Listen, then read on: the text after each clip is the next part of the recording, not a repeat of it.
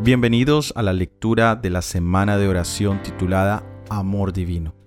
La lectura de hoy tiene por título No tiene envidia, escrito por el hermano Humberto Avellaneda de Colombia. El amor no tiene envidia. Primera de Corintios 13, 14. Hablar del verdadero sentido del amor es placentero y restaurador. El apóstol Pablo lo enunció como la sumatoria de todos los dones y un camino más excelente, es decir, hablar de lo que el amor tiene.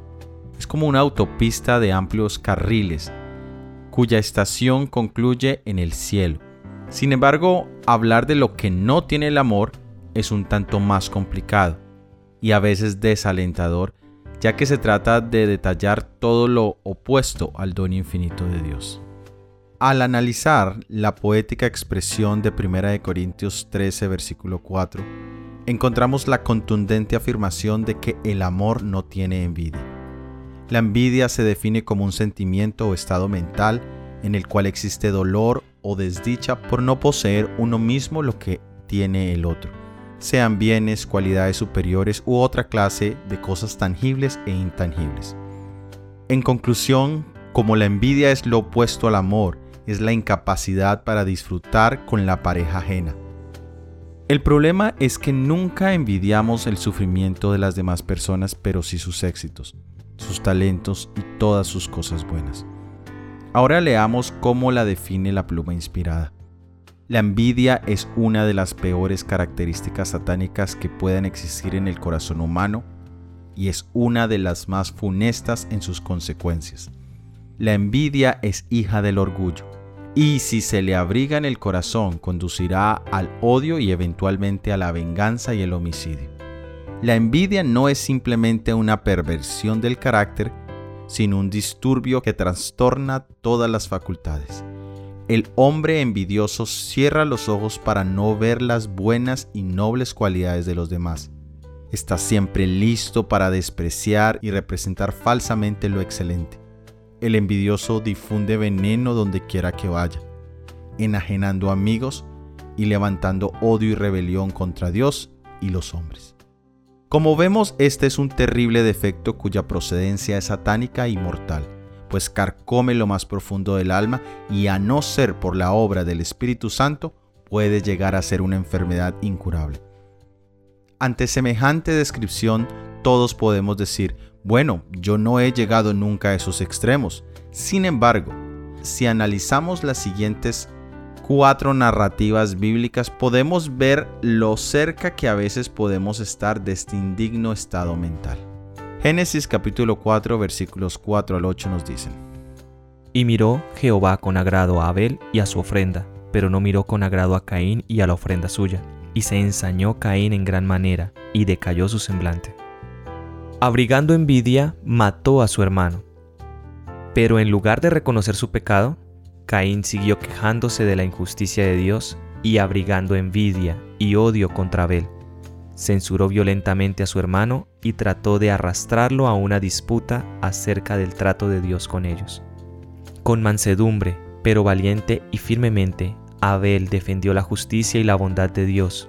Indicó a Caín su error y trató de convencerle de que el mal estaba en él.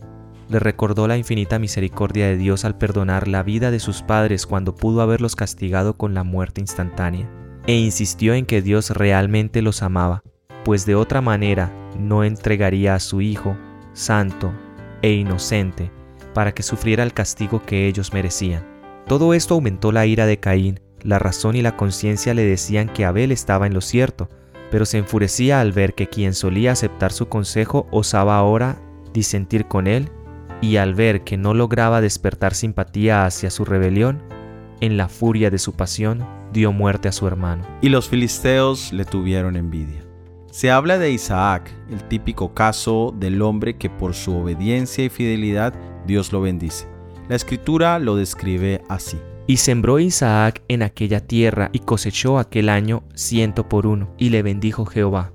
El varón se enriqueció y fue prosperado, y se engrandeció hasta hacerse muy poderoso, y tuvo hato de ovejas y hato de vacas y mucha labranza, y los filisteos le tuvieron envidia, y todos los pozos que habían abierto los criados de Abraham, su padre, en sus días, Los filisteos los habían cegado y llenado de tierra.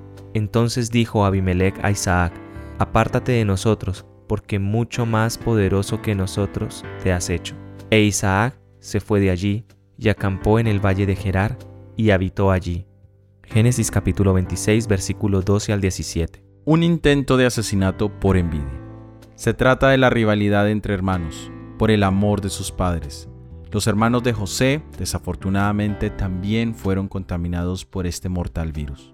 Leamos en Génesis capítulo 37, versículos 4, 11 y 18. Y viendo sus hermanos que su padre lo amaba más que a todos sus hijos, le aborrecían y no podían hablarle pacíficamente. Y sus hermanos le tenían envidia, mas su padre meditaba en esto. Cuando ellos lo vieron de lejos, antes que llegara cerca de ellos, conspiraron contra él para matarle. La envidia no conoce límite. Una mujer cuyo recién nacido había muerto intentó que otra madre creyera que el bebé fallecido era el suyo. En su codicia del bebé vivo, llegó al extremo de aceptar la idea de asesinar al bebé. Leamos en Primero de Reyes capítulo 3 versículos 24 al 26. Y dijo el rey, traedme una espada. Y le trajeron al rey una espada. Enseguida el rey dijo, Partid por el medio al niño vivo, y dad la mitad a la una y la otra mitad a la otra. Entonces la mujer, de quien era el hijo vivo, habló al rey, porque sus entrañas se le conmovieron por su hijo, y dijo, Ah, Señor mío, dad a esta el niño vivo, y no lo matéis. Mas la otra dijo, Ni a mí ni a ti, partidlo.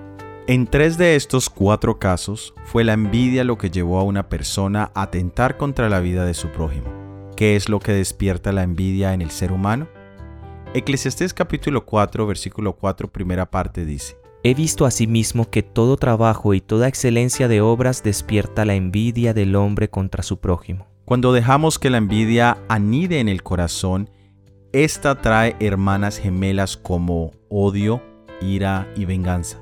No hay una forma más segura de debilitarnos en las cosas espirituales que ser envidiosos, celosos, llenos de críticas y de malas suposiciones.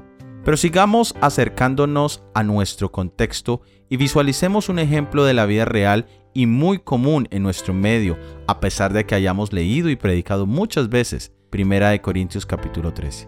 Tenemos el caso de Román, maestro de clases bíblicas y gran predicador tiene 50 años de edad, ha perseverado fielmente en la iglesia desde que se bautizó a los 17 años de edad. Sabe mucho de la Biblia y cuenta con ciertos dotes que lo califican para enseñar en la congregación, tarea que realiza casi ininterrumpidamente desde hace casi 18 años. Sin embargo, algunos de los participantes de sus clases se quejan de él, alegando brusquedad en el trato, mientras otros le acusan de hacer acepción de personas. Sabiendo esto, el liderazgo de la congregación ahora le da cada vez menos oportunidad para enseñar. Al tener que sentarse como si fuera un alumno, Román siente fuerte resentimiento hacia el hermano Horacio, quien ahora enseña activamente en la iglesia. Al albergar tales sentimientos y no faltando quien simpatice con él, siempre trata disimuladamente de hacer quedar mal frente a la clase a su hermano, dominando el diálogo, en ocasiones con largas exposiciones, con el deseo de hacerse notar, sin saber que su corazón cada vez está más lleno de envidia y antipatía, actitudes no propias de un verdadero cristiano, y sobre todo, no propias de los que decimos ser del pueblo de Dios para el tiempo del fin. Pero lamentablemente quiero decirles que este tema y estos ejemplos no son un asunto nuevo o de ahora, su origen empezó en el cielo, Lucifer, el glorioso ángel que tenía el privilegio de ser uno de los querubines protectores que estaban cerca del trono de Dios, fue vencido por la envidia y perdió su elevada dignidad. Él deseaba ser el primero en el cielo, y porque no podía tener todo el poder y la gloria que buscaba, se rebeló contra el gobierno de Dios. Envidió a nuestros primeros padres y los indujo a pecar, y así los arruinó a ellos y a toda la familia humana. ¿Cómo caíste del cielo, oh lucero, hijo de la mañana? Qué fatal desenlace.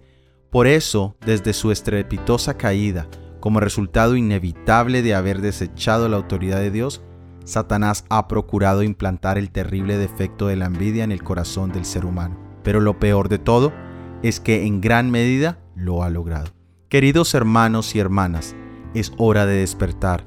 De todos los defectos humanos, la envidia es uno de los más crueles y despreciables.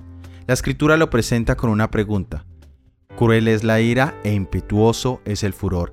Mas ¿quién podrá sostenerse delante de la envidia? Proverbios 27:4. En otras palabras, la envidia es como un huracán, ciclón o tornado que cuando aparece no hay nada que pueda quedar en pie. El sabio Salomón también la describe como un cáncer que carcoma o pudre los huesos. Leamos en Proverbios capítulo 14 versículo 30. El corazón apacible es vida de la carne, mas la envidia es carcoma de los huesos. Pero el mayor problema es que nadie se escapa de este cruel espíritu. Sea pobre o rico, sea niño o adulto, tenga o no tenga. Leamos en Santiago capítulo 3 versículo 16. Porque donde hay envidia y contención, allí hay perturbación y toda obra perversa. Víctima de este terrible flagelo, el ser humano moderno ha diseñado un sistema que lo impulsa a vivir acrecentando cosas, siempre quiere más y vive atado a una cadena de maldición, creyendo que la felicidad está en el tener más o estar por encima de otros. Vive apegado a sus supuestos tesoros, pero sufriendo porque otro tiene más que él. Sufre del complejo de comparación, sin darse cuenta que su experiencia es como el que bebe agua del mar. Cada vez tiene más sed. En este estado de cosas, no es difícil encontrar que el agricultor que tiene su productiva parcela dice, ¿por qué mi vecino saca mejores cultivos y tiene más ovejas que yo? El catedrático podría pensar, ¿por qué el otro profesor sabe más que yo? Otro quiere vender el celular que tiene para comprar el nuevo que acaba de salir y no quedarse atrás. Otros no están nunca contentos con su ropa y siempre necesitan comprar la que está de moda. No pocos dicen, ya no quiero este carro porque mi vecino tiene otro más nuevo. Ah, y no podemos dejar de mencionar el típico caso de las empresas. ¿Por qué a él lo ascendieron y a mí no? Si yo llevo más tiempo trabajando, creo que están vulnerando mis derechos. El envidioso trata que se le considere el mejor o el mayor, no mediante esfuerzos heroicos y abnegados para alcanzar el blanco de la excelencia él mismo, sino permaneciendo donde está y disminuyendo el mérito de los esfuerzos ajenos. Sin embargo, por la gracia de Dios, el negativo y destructor cuadro que hemos descrito hasta ahora puede ser cambiado. La obra de Dios nunca terminará en derrota, Cristo ganó la batalla y nos ofrece una esperanza y un nuevo camino. Un ejemplo del amor que no tiene envidia. Si alguien debía sentir celos y envidia con lo que estaba ocurriendo en sus días era Jonatán, el hijo del rey Saúl. Su padre le había advertido. En 1 de Samuel, capítulo 20, versículo 31, leemos. Porque todo el tiempo que el hijo de Isaí viviere sobre la tierra, ni tú estarás firme, ni tu reino. Tanto Saúl como Jonatán sabían que el próximo rey sería David, el hijo de Isaí. Pero fue Saúl quien dejó que el espíritu de los celos y envidia entrara en su corazón al punto de insensatamente intentar matar a David. Diferente fue el proceder de Jonatán. Su alma bondadosa y su comunión con Dios no permitió que Satanás colocara en, en, él ese espíritu malo, ni acarició las insinuaciones y actitudes malvadas de su padre. Veamos cómo nos lo narra la escritura en 1 de Samuel capítulo 1 versículo 3 y 4. Aconteció que cuando él hubo acabado de hablar con Saúl, el alma de Jonatán quedó ligada con la de David y lo amó Jonatán como a sí mismo. Hicieron pacto Jonatán y David porque él le amaba como a sí mismo.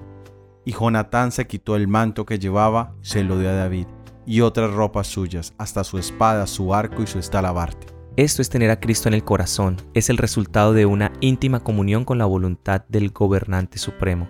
Mientras escribo estas líneas, mi corazón se conmueve al analizar este episodio porque puedo comprobar que la palabra del Señor es viva, eficaz y que convierte el alma. Agradezco al Eterno porque Él siempre tiene una salida para todo el daño que Satanás ha querido implantar en el corazón humano y a pesar que el veneno de la envidia, se sembró en el cielo y hasta hoy produce resultados desastrosos, también podemos decir con toda seguridad que, por la obra del Espíritu Santo, es posible experimentar el amor que no tiene envidia. En su obra regeneradora, la que puede hacer sentir el corazón del hombre renovado, que no importa que otros tengan, crezcan compren el mejor carro o celular, que nada realmente importa ni puede dañar el alma, porque la alegría del otro es la alegría propia y se puede gozar con los éxitos de los demás. Es interesante cuando dice que el alma de David y Jonatán quedaron ligadas. Esto es lo que necesitamos que suceda hoy en el hogar, en la iglesia, en el trabajo y donde quiera que vayamos o estemos. Dice que lo amó como a un hermano hasta la muerte, y no como a un rival o enemigo. Por eso hubo paz entre los dos, pues así lo habían pactado. Esta es la experiencia del nuevo nacimiento, condición que debe ser anhelada y experimentada en nuestras vidas, en nosotros a quienes ha alcanzado el fin de los tiempos. Querido hermano, hermana y amigo, esa condición solo se experimenta cuando somos capaces de hacer lo que hizo Jonatán. El texto dice en 1 de Samuel capítulo 18 versículo 4. Y Jonatán se quitó el manto que llevaba y se lo dio a David y otras ropas suyas, hasta su espada, su arco y su talabarte. Necesitamos despojarnos de nuestras ropas, representadas por los celos, la envidia, el orgullo, la justicia propia y el amor al yo. Se requiere entregarlas en manos de Cristo para que sane todas nuestras heridas y cicatrices viejas. Pero no solo debemos entregar las ropas, sino también nuestras armas. Jonatán entregó las armas que podía haber usado para matar a David. Todo lo entregó, se despojó de sus apegos y tesoros, y así halló la libertad de amar como Cristo ama. Hoy el Señor también te pide entregar tus ropas para que puedas ser vestido con la justicia del cielo, pero también te insta a entregar las armas de guerra y de pelea, las armas de defensa humana con las que siempre queremos matar al hermano. A través del Espíritu, Él quiere darte un arma más poderosa, una que no la encuentras en esta tierra, una que te sirve para defenderte contra toda artimaña del maligno. Con ella Puedes ganar todas las batallas posibles y ser victorioso así como Cristo venció. Esa arma es el amor, el amor que no tiene envidia, el amor que Cristo vino a mostrar cuando murió en la cruz del Calvario para darnos esperanza y nueva vida. Porque el amor de Dios en el corazón es la única fuente de amor al prójimo. Solo así podremos cumplir la ley, porque el cumplimiento de la ley es el amor. Solo Dios tiene la solución. Asaf hombre de Dios y compositor del Salmo 73, nos comenta su situación cuando estuvo al borde de tomar el camino equivocado de la envidia. Él dice, en Salmo 73, versículos 2 y 3, En cuanto a mí, casi se deslizaron mis pies, por poco resbalaron mis pasos, porque tuve envidia de los arrogantes, viendo la prosperidad de los impíos. Esta interesante experiencia me llama mucho la atención porque a la vez que plantea la verdadera condición del hombre, también muestra la solución. Por si alguno de nosotros ha caído en esa tentación, o por si nos encontramos de casualidad en ese casi, Él nos dice, en Salmos capítulo 73, versículo 17. Hasta que, entrando en el santuario de Dios, comprendí el fin de ellos. Apreciados lectores, hoy cuando estamos prontos a finalizar este año 2019, se requiere que con corazón sincero y profunda humildad, como Asaf, también entremos en el santuario de Dios. Solo allí podemos comprender la gran necesidad que tenemos de la justicia renovadora de Cristo. Con tierno amor quiero invitarte que entres allí, al lugar santísimo, para tener un encuentro personal e íntimo con nuestro Salvador. Porque solo ante su presencia nuestra alma puede ser liberada de este espíritu maligno, peligroso, destructivo, que es la envidia. Solo así no se resbalarán nuestros pies. No dejes pasar más tiempo. Es el momento oportuno para hacerlo. No esperes hasta que otros lo hagan. Di como Asaf en Salmo 73, versículo 28. Pero en cuanto a mí, el acercarme a Dios es el bien. He puesto en Jehová el Señor mi esperanza para contar todas sus obras. Dios quiere darte el amor que no tiene envidia abre tu corazón para que Él pueda ocupar su legítimo lugar y este próximo año sea un año diferente, lleno del amor verdadero. Así tu vida ejercerá una elevadora influencia sobre todos los que te rodean y al ver tus obras glorificarán al Padre. Esa es nuestra misión en esta tierra, Maranata. Puedes encontrar el vínculo a la semana de oración completa en la descripción. Que Dios te bendiga. Amén.